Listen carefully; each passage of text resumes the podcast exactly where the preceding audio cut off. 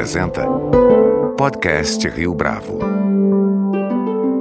Este é o podcast Rio Bravo, eu sou Fábio Cardoso. No momento em que as empresas e as pessoas se veem em meio a uma crise sem precedentes nas últimas décadas, encontrar um propósito tem a ver com participar do maior desafio que esta geração já experimentou. O trabalho da Auré, nesse sentido, tem por objetivo criar propósito compartilhado entre indivíduos, companhias, organizações da sociedade civil e governos, sempre em prol de toda a sociedade. Para falar a respeito desse tema, o podcast Rio Bravo desta semana traz Ricardo Anderaus, sócio fundador da Auré.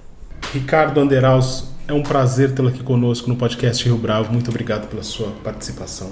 Eu que agradeço, Fábio. Obrigado por estar aqui. Para a gente começar, Ricardo, conta para a gente um pouco da sua trajetória e, mais importante, de como é que a sua história, que tem a ver com jornalismo, tantas outras atividades, se relaciona com essas iniciativas de impacto social. Toda a minha vida, a carreira foi no jornalismo. Eu comecei na Folha de São Paulo no final dos anos 80. No começo dos anos 90 eu já comecei a me ligar em tecnologia. Então eu fui desenvolvendo uma carreira de jornalista, mas sempre vinculado às plataformas digitais, antes mesmo de ter internet, depois com a internet e cada uma das ondas sucessivas, né, que a gente foi passando primeiro a internet móvel, aí as redes sociais, os aplicativos, enfim, essa foi minha carreira profissional. Mas ao mesmo tempo eu comecei há uns 20 anos a atuar no setor social como voluntário, como ambientalista. Eu tenho uma casa em Ilhabela, comecei a me envolver com a preservação local e aí então eu levei essas duas vidas paralelas, uma como profissional de comunicação, ligado sempre em plataformas digitais, prestei consultoria para muitas organizações no que hoje se chama de transformação digital, naquela época nem tinha muito bem esse nome. Tive essa experiência como ambientalista no setor social e sempre tive envolvido com empreendedorismo, inclusive com a Rio Bravo Investimentos, na virada ali do anos 2000, né, antes da bolha. Eu tive a oportunidade de participar da Embryon, que foi uma incubadora de empresas de tecnologia, junto com a Rio Bravo Bravo Investimentos, dentro né, da, da, Rio Bravo Investimentos, onde a gente criou vários negócios. O maior, mais importante, mais conhecido deles chamava-se GoUp. Quando começou, teve vários nomes e hoje é a Móvel, que é uma das maiores empresas do Brasil.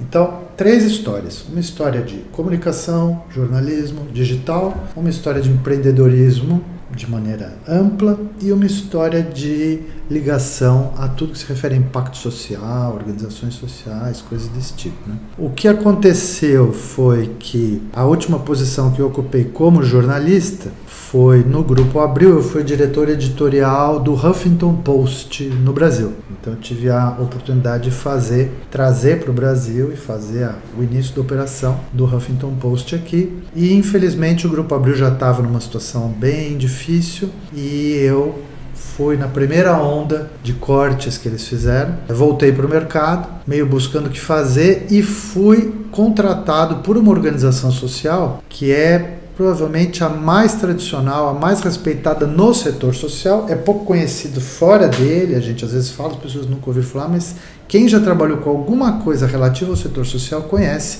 a Ashoka. A Ashoka foi criada há 40 anos, até um pouco mais, pelo Bill Drayton. Ele trabalhava na McKinsey na época e teve essa visão que havia pessoas que faziam coisas incríveis, trabalhando às vezes sozinhas, às vezes em associações, né? não havia ainda todo esse conceito, esse ferramental que a gente tem hoje para falar de impacto, impacto social, empreendedorismo social. E ele começou então a vislumbrar uma organização que pudesse descobrir essas pessoas, né, filtrar com uma metodologia muito rigorosa de avaliação e apoiá-las. Apoiá-las financeiramente, apoiá-las com networking, com treinamento, com coaching. A Choca vem fazendo isso há 40 anos. 3 mil pessoas foram selecionadas como fellows da Choca, pessoas que vão, por exemplo, só para falar do Brasil, Chico Mendes era fellow da Choca nos anos 80, o Ronaldo Lemos, que capitaneou o processo de construção do Marco Civil da Internet Brasileira e hoje dirige o ITS, Instituto de Tecnologia e Sociedade, é fellow da Choca. O Wellington Nogueira, do Doutores da Alegria, enfim, muitos brasileiros e muitos estrangeiros. O Jimmy Wales, que criou o Wikipedia. Então, assim, são, vamos dizer, as 3 mil pessoas que causaram mais impacto no planeta nos últimos 40 anos, são fellows da Choca. Eu tive a oportunidade de trabalhar lá, passei por um processo de seleção bastante difícil, numa posição de vice-presidente de inovação para a América Latina. Eles selecionaram uma pessoa em cada continente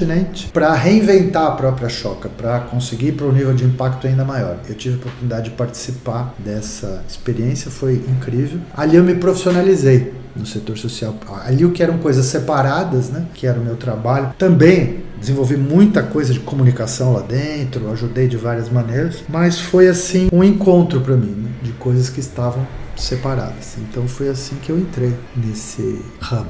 Agora, Ricardo, me fala um pouco dessa sua trajetória, do seu último trabalho na Humanitas. Exato, é o Instituto Humanitas 360. Eu tive a oportunidade de trabalhar lá durante os últimos três anos, né? É, e diferentemente da Choca, que foi minha primeira experiência profissional no setor social, que era uma coisa muito teórica, onde a gente habilitava o trabalho dos outros, o Humanitas trabalha na trincheira, literalmente. A gente trabalhou ali com população carcerária, dentro de presídios, levando mais do que trabalho, levando empreendedorismo, conceito assim de levar para dentro da prisão uma mentalidade empreendedora, criando cooperativas com mulheres e homens presos e fazendo com que essas cooperativas continuem funcionando quando eles saem do cárcere, quando elas e eles vão para as ruas e continuam tendo uma oportunidade de trabalho. Havia viabilidade? O trabalho vem sendo feito ao longo de dois anos e meio, com resultados incríveis, e desenvolveu um modelo que foi atraiu atenção não só da mídia, o Conselho Nacional de Justiça firmou com o Mantas uma parceria para levar esse modelo para vários estados brasileiros. Então, nesse momento, está começando a funcionar uma dessas cooperativas em São Luís, no Maranhão, no complexo de Pedrinhas, 100 mulheres sendo São colocadas. mais perigosos. Né? Exatamente. 100 mulheres sendo colocadas para trabalhar aí. E as transformações que a gente vê, isso que é o legal de poder trabalhar, como eu falei, na trincheira, o mundo real. Você vê a transformação nessas pessoas. Eu fui trabalhar no Mantas, devo confessar, com preconceito em relação a detentos e ex-detentos. Sempre me achei uma pessoa progressista, fui descobrir que eu não era tanto nesse âmbito. Mas o poder de transformação dessa, desse contato humano e do sonho de sair e ter alguma coisa para fazer que é sua, você pode se livrar da engrenagem que te levou para o crime, é extremamente poderoso e transformador. Foi uma das coisas mais tocantes que eu fiz na minha vida. Quando esse ramo, ainda nos anos 90, nos anos 2000, ele estava se estabelecendo, pelo menos aqui no Brasil, ainda não havia a familiaridade que nós temos hoje com esses termos, com essas expressões, né? Empreendedor social, impacto social. Hoje a gente tem, como você mesmo falou agora há pouco, uma profissionalização disso. Como é que a gente torna essa abordagem legítima junto aos mais variados setores, governo, iniciativa privada e o próprio terceiro setor? Eu acho importante a gente reconhecer alguns marcos nessa história no Brasil e eu acho que o governo do Fernando Henrique Cardoso criou todo um arcabouço que não existia para as organizações da sociedade civil. Então foi um trabalho importantíssimo que ele fez e aí nos levou então no final dos anos 90 para um outro patamar que já permitiu um certo grau de profissionalização. O primeiro e segundo governo Lula é, aprofundaram esse processo fazendo com que o Estado trouxesse as organizações sociais como parceiro, parceiras em vários é, níveis na, nessa política dos conselhos. Então você tem a níveis municipal, estadual e federal, houve uma disseminação. Na verdade, isso começou um dos pioneiros, eu até tive a honra de participar, é o Conselho Estadual do Meio Ambiente Paulista, que foi criado no início dos anos 80, o CONSEMA. Então foi a primeira vez em que se criou um arcabouço legal em que você coloca juntos representantes do governo, do primeiro setor, representantes do setor privado, do segundo setor e representantes das organizações sociais para juntos discutirem a normatização. Né? Então, esse desenvolvimento muito importante levou a gente na década, na primeira década desse século, a ter essa disseminação. Empresas de consultoria, eu citei a McKinsey, mas várias outras, ajudaram muito nesse processo, fazer com que as organizações sociais se profissionalizassem e foram surgindo, inspirados pela Choca, várias outras organizações, a Yunus Negócios Sociais, a Endeavor, que tem uma pegada mais voltada para o setor privado, enfim, várias outras organizações começaram a fazer isso, identificar, apoiar, selecionar. Tudo isso ajudou a qualificar isso que nós hoje chamamos de setor social. E nessa luta por profissionalização, começou a surgir até um, um, híbrido, que é onde nós estamos nos colocando agora. Nós vamos poder falar disso daqui a pouco, com um pouco mais de profundidade, que é o que se chama de negócios sociais. Então não é uma, o, uma ONG, uma associação sem fins lucrativos, um instituto, fundação, é uma empresa comercial que nasce no seu DNA, não só com a missão e visão, mas fazendo negócio causando impacto. Então, os negócios sociais são a, a última subproduto, vamos dizer, de toda essa história, né? que nos trouxeram até o momento onde nós estamos, o momento em que ao contrário do que aconteceu no país nas últimas décadas, desde a Constituição e até antes, em que o governo, o, o setor governamental vinha se apoiando, acolhendo, estimulando esse ecossistema para trazer os cidadãos para participarem no equacionamento das soluções na área de saúde, educação, meio ambiente, direitos humanos, segurança pública, nós estamos desde o início do último governo num cenário oposto, em que as organizações sociais são mal vistas, são identificadas com os piores práticas e valores, né? Eu particularmente acho que é, desonestidade e má fé é igualmente distribuída na humanidade. Qualquer instituição, qualquer organização, então, assim, tanto no governo quanto na igreja, a gente ouve diferentes instituições têm problemas. Então não vou dizer que no setor social não tem problema. É claro que tem, mas não essa demonização que está acontecendo. Né?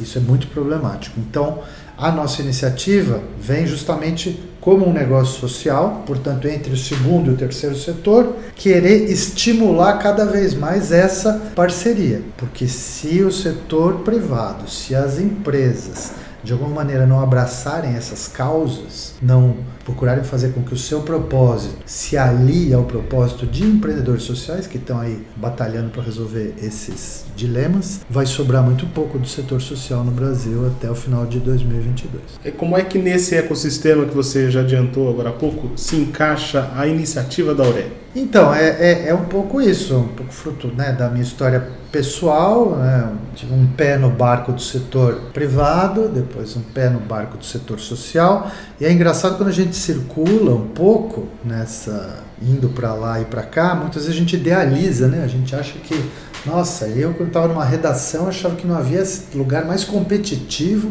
e cheio de política do que uma redação de um jornal, de uma emissora de TV. E aí você vai ver nas organizações sociais exatamente a mesma coisa, às vezes até pior o nível de competição e de agressividade das pessoas. Né? Essas idas e vindas me fizeram perceber que, na verdade, essas construções são muito é, aleatórias, né? Se você quer fazer o bem, você pode fazer isso usando como veículo um cargo público, a presidência ou a diretoria de qualquer empresa, ou uma organização social, ou uma instituição religiosa, ou um clube, ou nada. O que vale mesmo é o nosso ímpeto, a energia, a vontade que a gente tem que fazer e os veículos que a gente escolhe. Mas, como as empresas privadas, pelo menos em tese, têm modelos de negócio sólidos, economicamente viáveis, e muitas carecem de propósito, e a esse ponto eu queria voltar depois, né? não tem muito claro qual que é o seu propósito, qual é o seu impacto na sociedade. Por outro lado, as organizações sociais cheias de propósito e muitas mal sobrevivendo. Eu acho que essa colaboração, esse espaço entre as duas é muito rico, é uma coisa muito poderosa e que a gente pode fazer coisas muito bacanas criando essas conexões. As empresas que querem participar desse ambiente, elas muitas vezes carecem de propósito, mas como é que elas querem participar se elas não têm esse propósito? Explica pra gente. Eu acho importante entender que quando a gente está falando de empresas privadas, tem pelo menos três âmbitos no qual esse tipo de trabalho pode se desenvolver. O primeiro, mais óbvio, que todo mundo conhece já há mais tempo, está no território do marketing. Então, são marcas querendo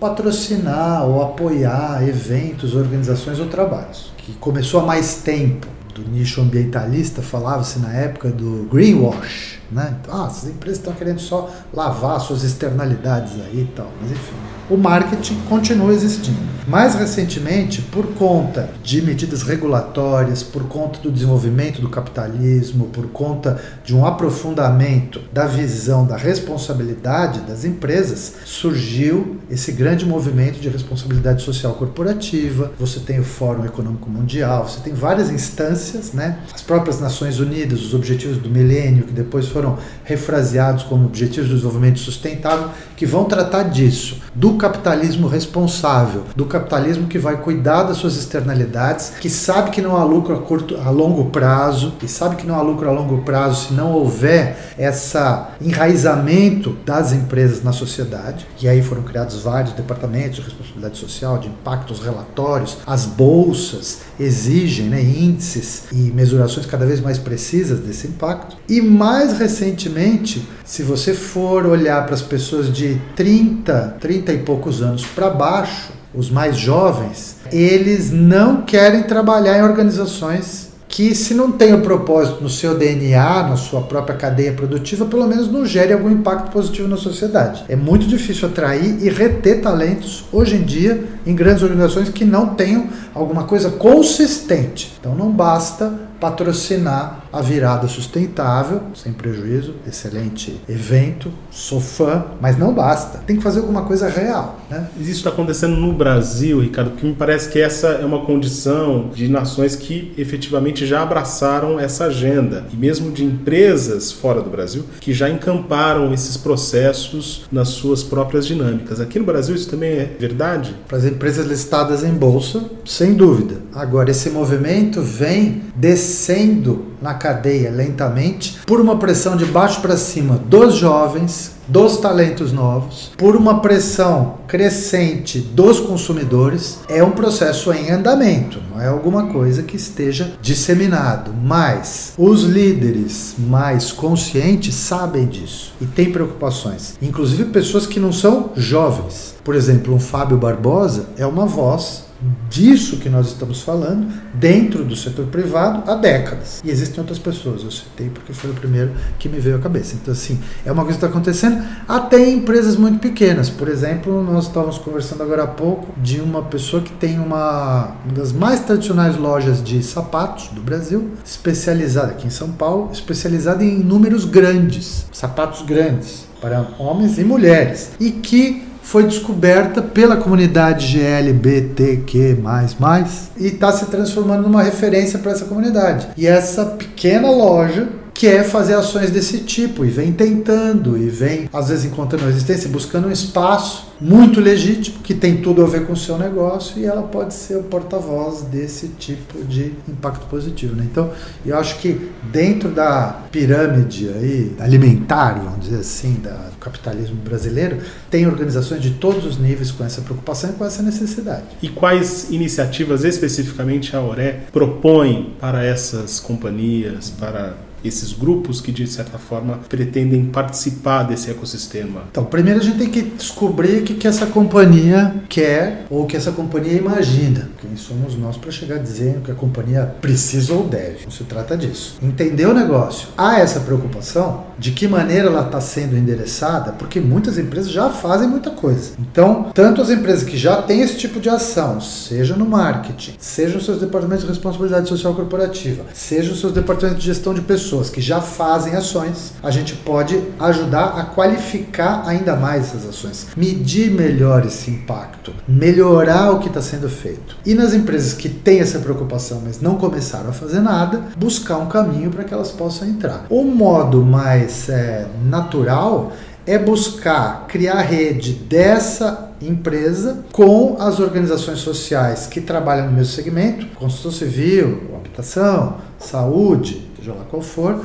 para tentar, através dessas conexões, oxigenar o que essa empresa já faça ou queira fazer no marketing, na responsabilidade social ou na gestão de pessoas. E existe ainda um quarto pilar, vamos dizer, possível, que são as iniciativas de inovação aberta, que podem ser muito poderosas, mas aí já é uma coisa muito específica. A empresa tem que estar querendo fazer esse tipo de coisa. O que, que é, por exemplo, o Cubo, senão um grande laboratório de Open Innovation com fintechs que o Itaú criou e o Bradesco tem o seu, etc, etc. Cada empresa pode fazer o mesmo. Os empreendedores sociais são pessoas extremamente criativas, que desenvolvem soluções para problemas complicadíssimos e ainda conseguem viver disso. A duras penas, sem dúvida nenhuma. Mas eu acho que apoiá-los e fazer com que eles possam desenvolver esse trabalho é uma coisa muito prazerosa, incrível e que pode.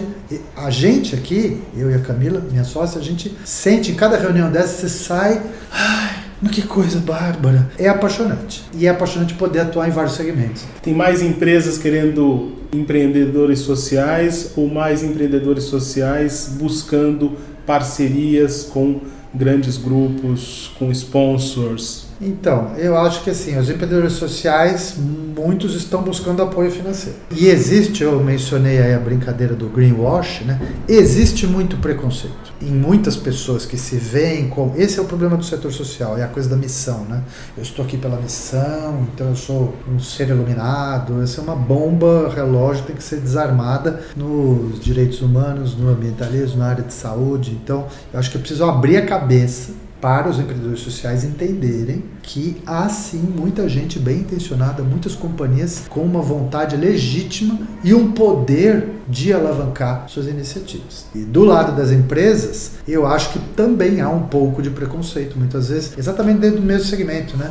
Então você vai falar de uma grande incorporação, uma grande construtora com as ONGs que estão ali atuando no segmento de moradia ou de há preconceito a ser transposto. E eu acho que é aí que está o nosso trabalho. Conseguir fazer cada um se colocar um pouco no lugar do outro, ver o valor que tem, falar as duas línguas, conseguir falar essas línguas e aproximar e mostrar que poderoso é o que a gente pode fazer juntos. Ricardo Anderaus, foi um prazer tê-lo aqui conosco no podcast Rio Bravo. Muito obrigado pela sua entrevista. Eu que agradeço a oportunidade. Este foi mais um podcast Rio Bravo. Você pode comentar essa entrevista no nosso perfil do Twitter, arroba podcast Rio Bravo, ou no Facebook da Rio Bravo. A nossa lista completa de entrevistas está disponível no Apple Podcasts, no Deezer, no Google Podcasts, no SoundCloud e no Spotify. E no aplicativo O Guia Financeiro, além dos nossos podcasts, você encontra muito mais conteúdo sobre o mundo da economia em diversos formatos.